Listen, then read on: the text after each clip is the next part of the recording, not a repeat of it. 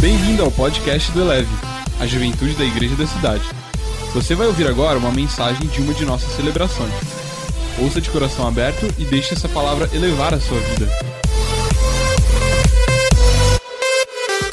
Boa noite, Eleve Bold. Que bom que vocês estão aqui. É um prazer estar com a juventude Eleve. Eu tenho um carinho enorme por cada expressão desse melhor ministério das galáxias, desde o Eleve Extreme ao Eleve Bold, o Eleve A3, o Eleve AP, pastor Marcos Madaleno, pastora Mariana Madaleno, seus três filhos e a todos vocês, as células, os ministérios, as ações, as redes sociais e o melhor de Deus que ainda está por vir. Eu gostaria de pedir sua atenção de presente. Eu sei que o celular tenta concorrer, eu sei que a gente lembra de outras coisas que estão acontecendo, mas eu queria ser canal de bênção para a sua vida, para o seu ministério, para você que está com a gente no presencial, para você que está com a gente no digital também.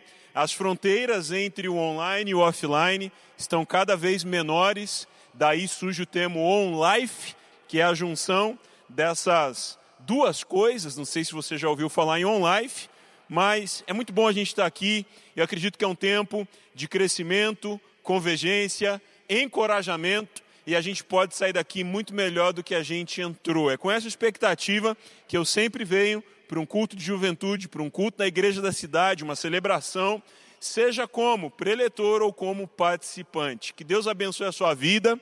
Eu espero que você esteja bem, com saúde em todas as áreas, para juntos reinventarmos o mundo nesse ano da palavra e da família. Antes de anunciar o tema, eu queria fazer duas reflexões bíblicas com você. A primeira delas é o Salmo 24, verso 1, que diz: Do Senhor é a terra e tudo que nela há, o mundo e os que nele vivem. Então, todo esse mundo e tudo que está se movendo e existindo pertence a Deus. Deus é soberano sobre tudo isso. Também em Gênesis 1, 28, tem um comissionamento que é parecido de novo lá em Mateus 28, na grande comissão, mas olhando para Gênesis 1, 28 é interessante isso. A Bíblia diz: Então Deus os abençoou e disse: Sejam férteis e encham a terra multipliquem-se e governem, encham e governem a terra. Esse é um mandato de governo. Quando a gente fala de governo, talvez a gente pense muito em política, talvez a gente pense em eleições, mas o termo governo existiu antes de existir política. E eu e você temos uma responsabilidade de governar a fatia que Deus espera que a gente influencie abençoe e sirva. Bom, já que todo mundo é de Deus, o planeta é de Deus, a autoridade dele está superior a tudo isso, eu queria lembrar de algumas coisas interessantes. Ah, existia, ou existe ainda, né? Ah, existem as sete maravilhas do mundo antigo. Ah, talvez você se lembre, já tenha estudado ou pesquisado sobre isso. Basicamente, a grande pirâmide de Gizé, ah, os jardins suspensos da Babilônia, você tem também a estátua de Zeus, o templo de Artemis, o mausoléu de Alicanaço, ah, também você tem o colosso de Rhodes, ah, o farol de Alexandria, e assim ah, foi considerado uma lista de sete maravilhas do mundo antigo. Esse é o mundo que passou, mas ainda é uma memória. O mundo moderno tem suas sete maravilhas também. O Cristo Redentor, comemora aí. O Cristo Redentor, o Brasil está nessa lista. Também a Grande Muralha da China, a, o Taj Mahal, uma homenagem muito linda de um príncipe para sua falecida amada, e ele ia construir um outro Taj Mahal a, preto, de frente com aquele, mas ele morreu antes. Ah, também outras maravilhas como Chichen Itza no México, Machu Picchu, ah, Coliseu em Roma, também temos Petra em, na Jordânia, né? Então são maravilhas do mundo moderno que são listadas, aí tem a lista de novo, a saber, Grande Pirâmide de Gizé, Jardim Suspensos da Babilônia, Estátua de Zeus, Templo de Atemis, Mausoléu de Alicanastro, Colosso de Rhodes e Farol de Alexandria. Essas do antigo. Ponha do novo aí também, que o pessoal lembra melhor vendo e ouvindo. O mundo moderno tem as sete: o Cristo Redentor, a Grande Muralha da China, Taj Mahal, Machu Picchu, Chichen Itza, Coliseu na Itália e Petra na Jordânia. Bom, mas eu ando pensando, porque Deus tem me levado em lugares da sociedade que não tem como ignorar o que Deus tem feito, o que Deus está fazendo e o que Deus ainda quer fazer. E aí, humildemente, à luz da palavra de Deus e pensando em vocês, para juntos vivemos algo inesquecível aqui, eu tomei liberdade, com base no que eu estou vendo, os discípulos disseram isso lá em Atos, né? Não podemos negar o que temos visto e ouvido. E baseado no que Deus fala em Sua palavra, prometeu para a gente, ainda vai acontecer, eu listei as sete maravilhas do mundo digital.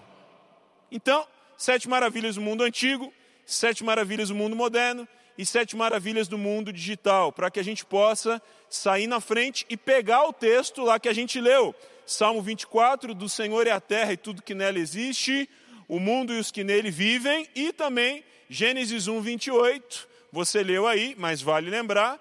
Disse o Senhor e os abençoou, sejam férteis, multipliquem-se, governem e encham a terra. Bom, com essa introdução, uma vez sabida, eu gostaria de abrir para vocês essas sete maravilhas, para que você saiba onde governar, como governar e em nome de quem governar. Isso diz respeito ao nosso ministério, casamento ou futuro casamento, estudo, trabalho, produção de riqueza. Você sabia que a Bíblia diz em Deuteronômio 8, 28 o seguinte: Pois é o Senhor, o seu Deus, que lhes dá poder para produzir riqueza. Deus te deu poder para produzir riqueza. Goste você dessa verdade ou não, Ele te deu. E eu vejo que às vezes as pessoas se apegam a algumas falas que tendem cada vez mais a desaparecerem do mundo que a gente vive. A primeira fala é essa: eu mereço ganhar mais.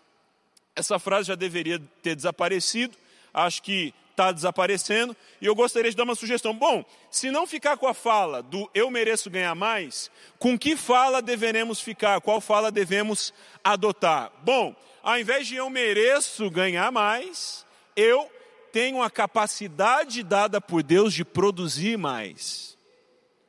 Porque ganhar mais você depende do RH, do chefe, do humor, da caneta de alguém, certo?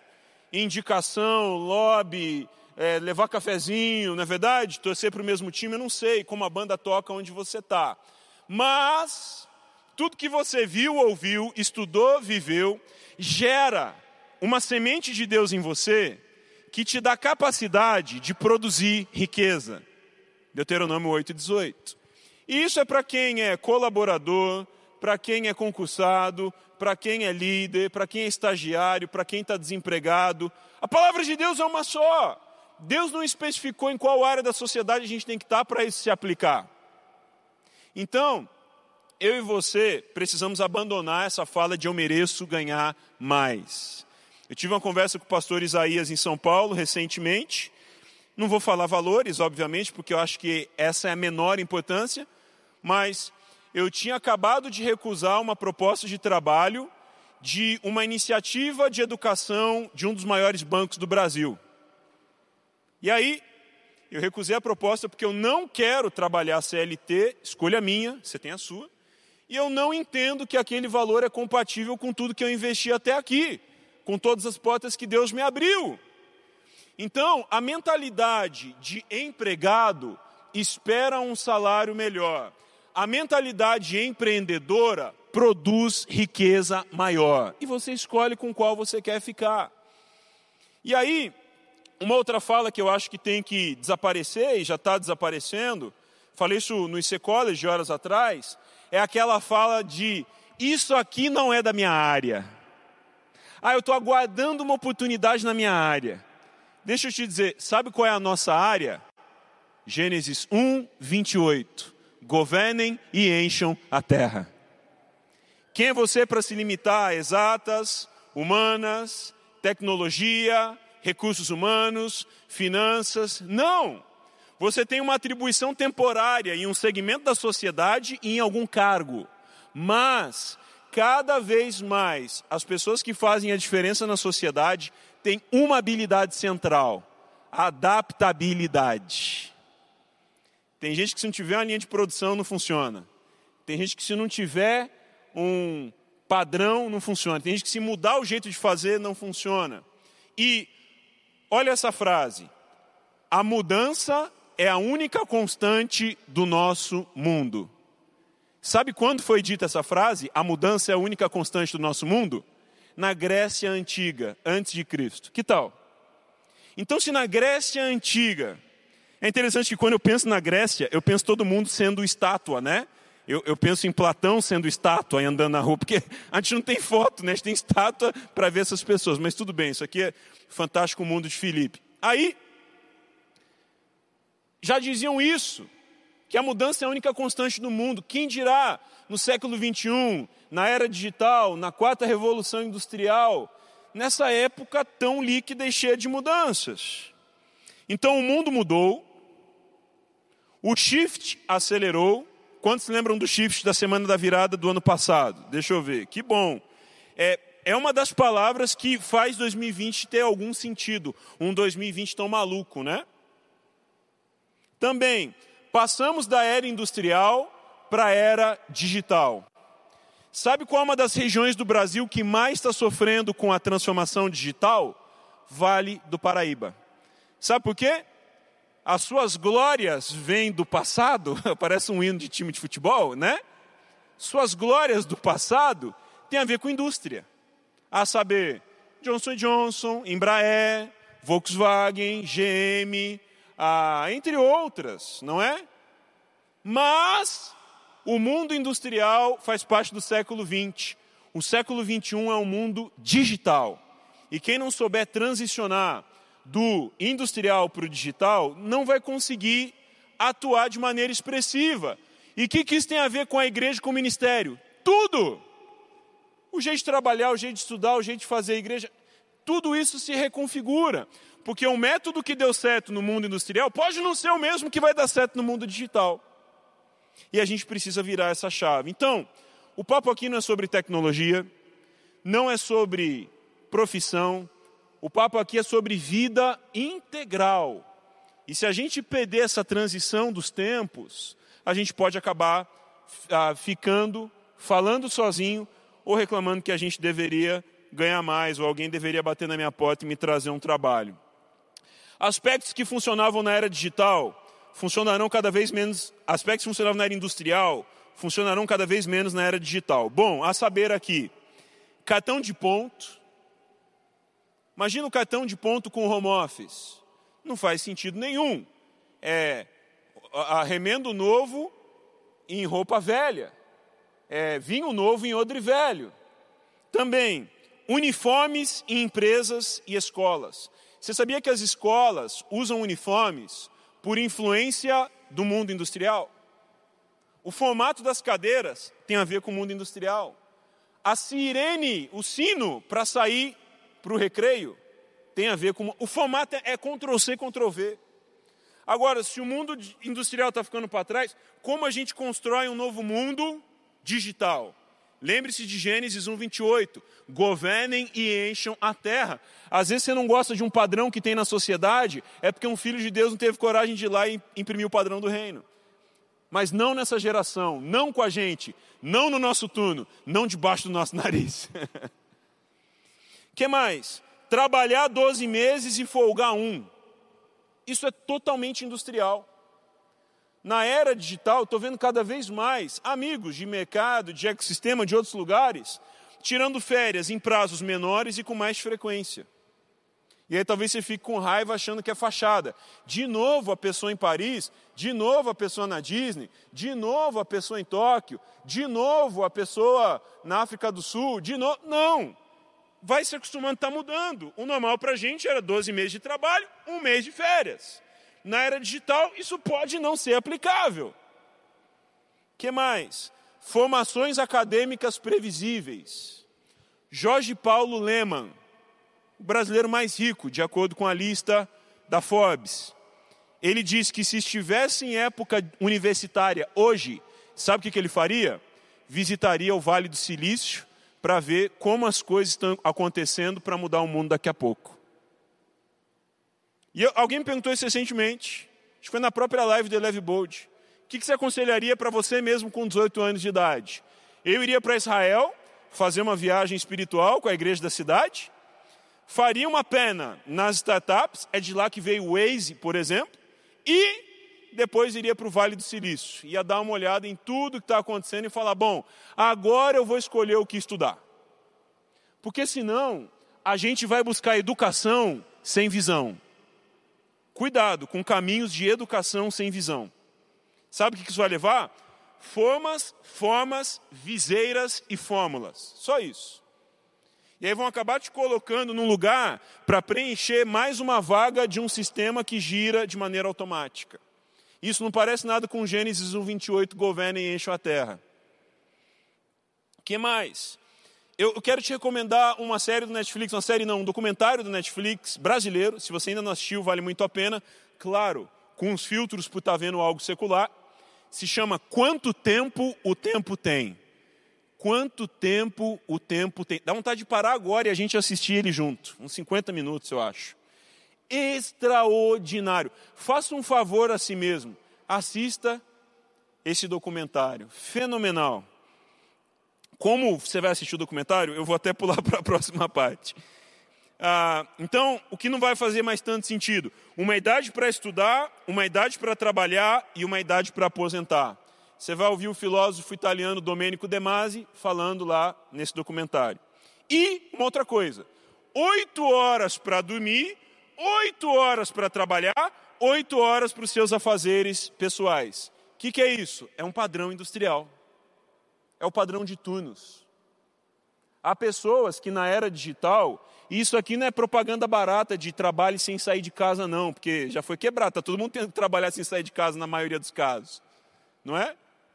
Mas há pessoas na era digital que configuram suas atuações na primeira semana do mês nas outras três, estudam, ensinam, fazem um collab com alguém, arriscam algo novo, vão se atualizar, vão para o Havaí, sei lá.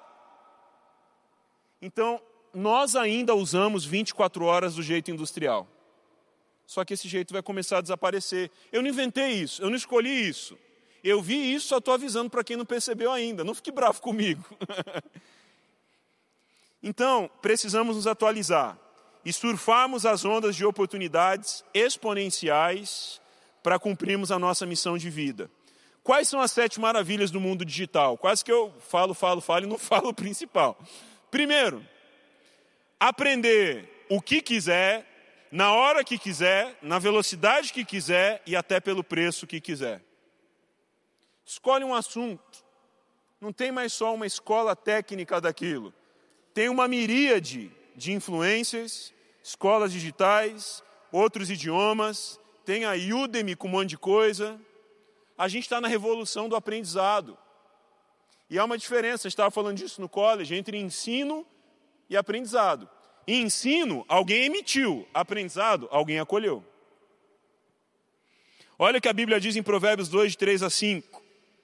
Se clamar por entendimento e por discernimento gritar bem alto, ah! Se procurar a sabedoria como se procura a prata e buscá-la como quem busca um tesouro escondido, então você entenderá o que é temer ao Senhor e achará o conhecimento de Deus. Alvin Toffler, um autor, disse em 1971, isso 15 anos antes de eu nascer, nasci em 86. Ele disse o seguinte: os analfabetos do século 21 não serão aqueles que não sabem ler e escrever, mas aqueles que não sabem reaprender, aprender e desaprender. Sabe qual é a parada? O pulo do gato aqui, a sacada? Não saber reaprender é tão perigoso quanto ser analfabeto no século 21.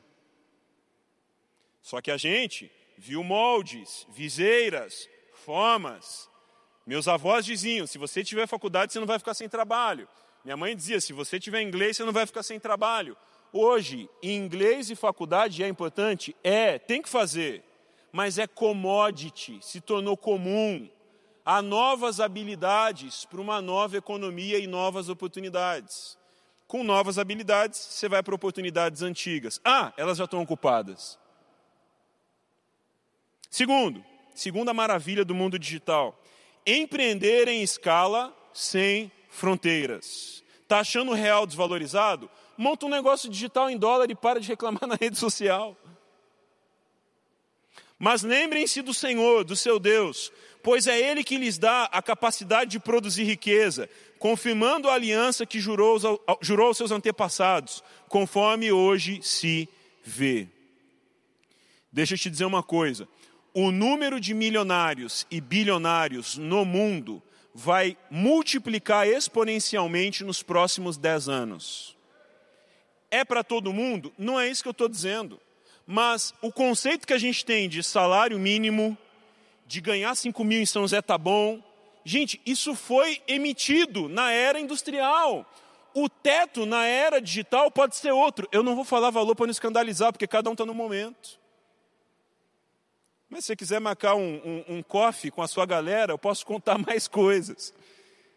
Mas você está entendendo o conceito? Não é sobre valores, é sobre conceitos, é sobre um mandato de Deus para nós. Empreender em larga escala e sem fronteira, os tetos e viseiras que tínhamos como noção salarial serão atropelados. Vou dizer de novo. Os tetos e viseiras que tínhamos como noção salarial serão atropelados. Eu me lembro da Bíblia dizendo que Jacó prosperou tanto que teve que mudar de lugar. Falaram assim: Jacó, você prosperou muito, eu também. Vai para lá e eu vou para cá, porque senão vai misturar nossos bens.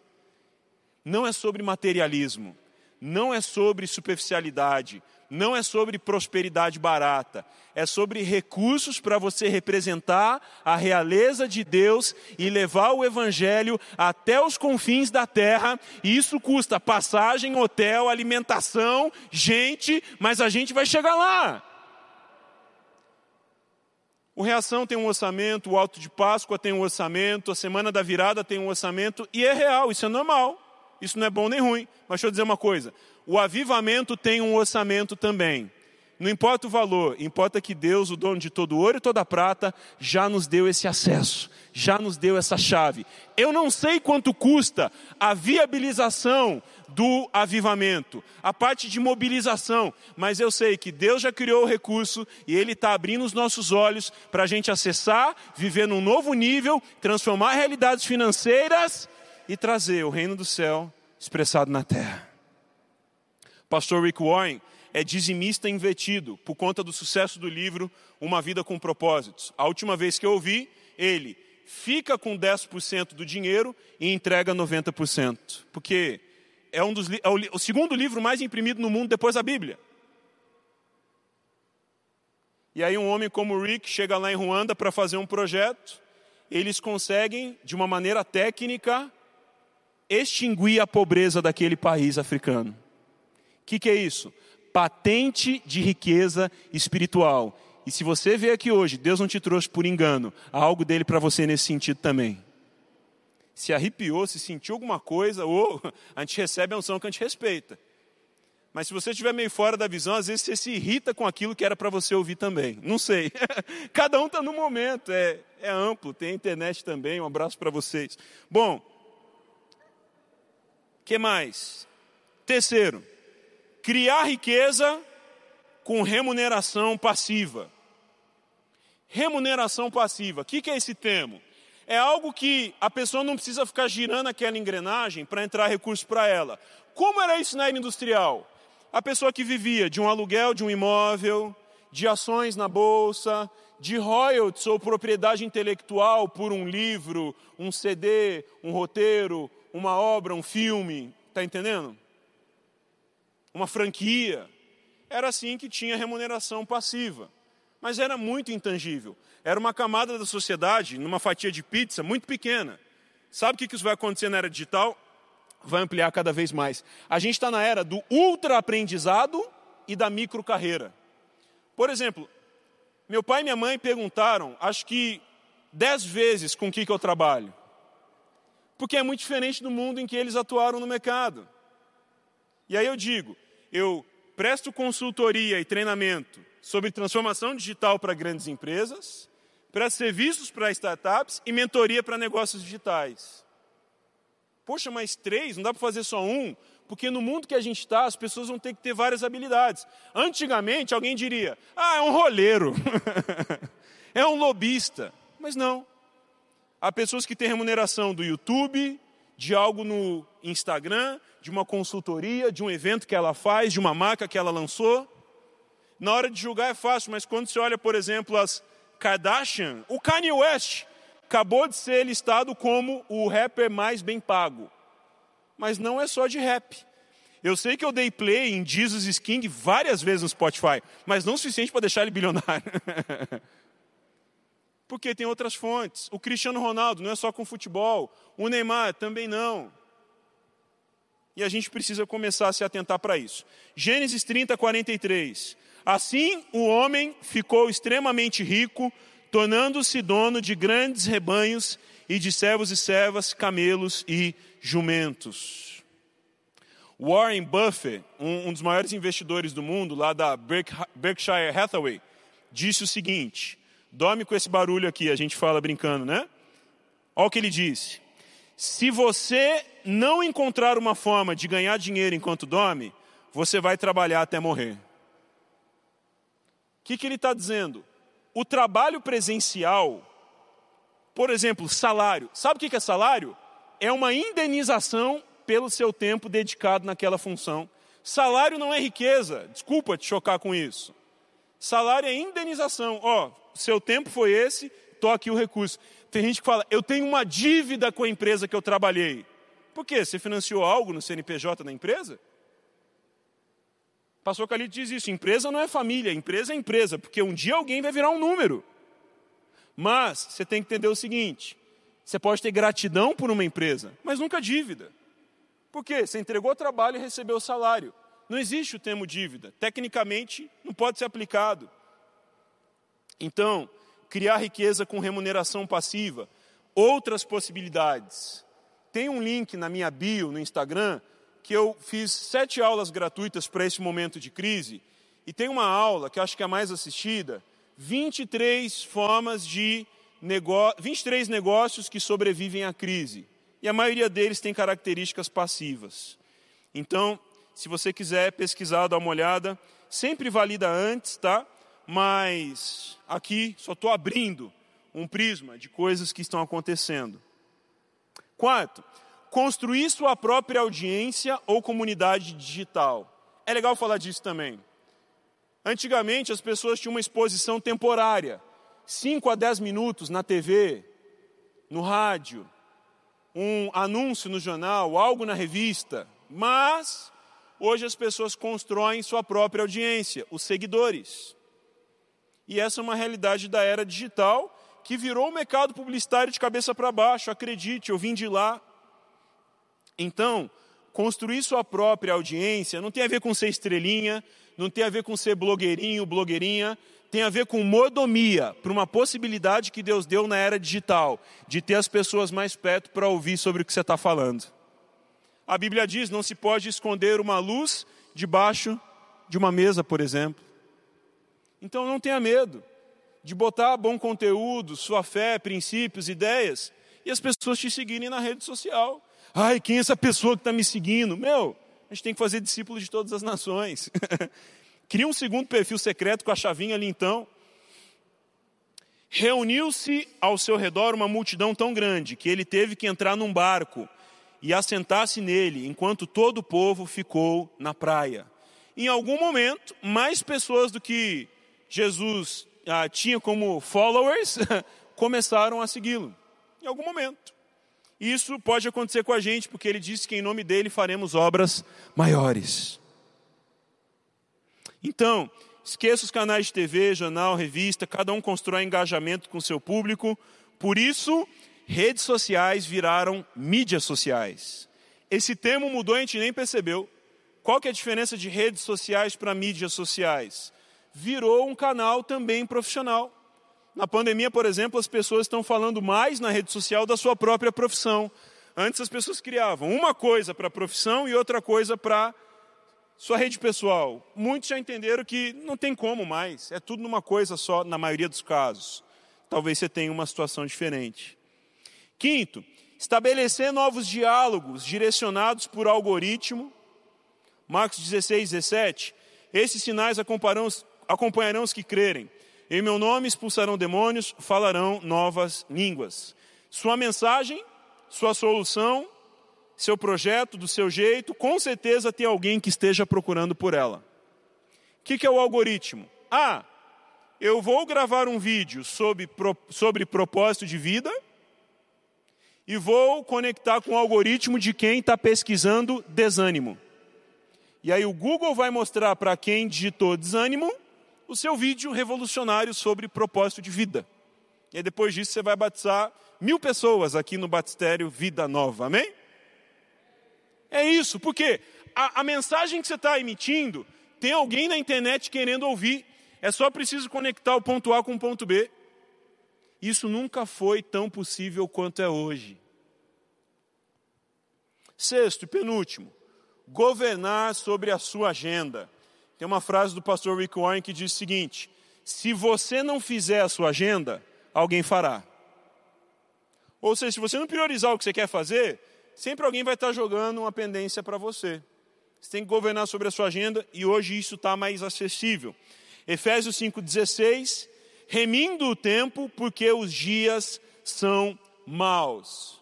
Remindo o tempo aqui é exagorazo em grego, que significa resgatar, remitir, assim como Cristo, remir, né? Resgatar, remir, assim como Cristo nos resgatou. A autoridade do resgate de Cristo na sua vida te dá autoridade para você remir o tempo. E essa é uma outra conversa, mas o tempo tem uma influência de potestades malignas desde a Grécia. Depois lê sobre Cronos e Kairos. Então, home office, flexibilidade, tempo em família, férias menores e mais frequentes, permitem você governar a sua agenda. Quem queria conhecer um país por mês, pode ser que daqui a pouco você possa. Quem queria conhecer um país por ano, daqui a pouco você pode conhecer um país por mês. Não sei, pode ser. Eu não estou dizendo que você é obrigado, eu não estou dizendo que se você não fizer tem problema. Eu estou dizendo que as possibilidades estão mais disponíveis do que antes. Sétima e última maravilha do mundo digital é essa: desenvolver soluções inéditas para a humanidade. Existem algumas soluções nativas do século 21, inteligência artificial, exoesqueleto, realidade mista, que estão vindo para solucionar sequenciamento de DNA, que nos ajudam a resolver problemas para a humanidade. Olha o Elon Musk querendo colonizar Marte. Bom, se o Elon Musk está querendo colonizar Marte e a gente não está fazendo nada, essa discrepância mostra que tem algo errado, certo? João 14, de 12 a 14, diz assim: Digo-lhes a verdade. Mas ele sempre diz a verdade, né? Acho que essa ênfase aqui pede uma atenção ainda maior. Aquele que crê em mim fará também as obras que tenho realizado, fará ainda maiores do que essas, porque eu estou indo para o Pai. E eu farei o que vocês pedirem em meu nome, para que o Pai seja glorificado no Filho. O que vocês pedirem em meu nome, eu farei. Depois lê de novo esse texto, mas perceba, Jesus fala três vezes o mesmo princípio. Pede, pede, pede. Imagina, pedimos em nome de Jesus, alinhados com o céu e alinhados com as possibilidades da era digital. O que, que não vai acontecer? Então, ah, os especialistas dizem que a inteligência artificial e genética, nanotecnologia e robótica vão causar no mundo um impacto 40 vezes maior do que a internet causou. Está vendo tudo isso que a gente viu? Nos próximos 20 anos, haverá uma mudança 40 vezes maior. Você pode escolher assustar, paralisar ou surfar e protagonizar. A pandemia está sendo uma época que eu me lembro do texto, há últimos que serão primeiros. Quando eu falei que haverão novos bilionários, pode ser que não são milionários apenas que vão virar bilionários, mas pessoas normais, que Deus confiou riquezas exponenciais, porque foi fiel no pouco e sobre o muito será colocado. Qual o impacto de alguém com um coração missionário ganhando um bilhão de dólares? para o pobre, para a viúva, para o estrangeiro. Uau! Eu quero viver esses desdobramentos. Quase até falei errado, desdobramentos. e por último, eu quero ler Apocalipse 21, de 1 a 4, quero orar com você ah, e quero propor um próximo passo para todos nós, acreditando que Deus está nos direcionando para reinventar a economia do Vale do Paraíba, de São José, das nossas famílias, das pessoas com o mesmo sobrenome que nós. Olha lá, Apocalipse 21, de 1 a 4. Então, vi um novo céu e uma nova terra, pois o primeiro céu e a primeira terra tinham passado e o mar já não existia. Vi a cidade santa, a nova Jerusalém, que descia do céu, da parte de Deus, preparada como uma noiva adornada para o seu marido ouvi uma forte voz que vinha do trono e dizia: Agora o tabernáculo de Deus está com os homens, com os quais ele viverá. Ele será, eles serão os seus povos. O próprio Deus estará com eles e será o seu Deus. Ele enxugará dos seus olhos toda lágrima. Não haverá mais morte, nem tristeza, nem choro, nem dor, pois a antiga ordem já passou. Nesse texto de Apocalipse 21, há um anúncio de que a antiga ordem terminou de passar. Sabe o que eu sinto no meu coração ao ler esse texto? A antiga ordem já está começando a passar. No texto é ato concluído. Nos nossos dias é um movimento que já começou. Eu não vim aqui falar sobre empreendedorismo como um assunto fechado. Eu vim falar sobre o seu poder nas mãos de Deus para construir, produzir, alcançar e Jesus então salvar. Reconstruímos as estruturas.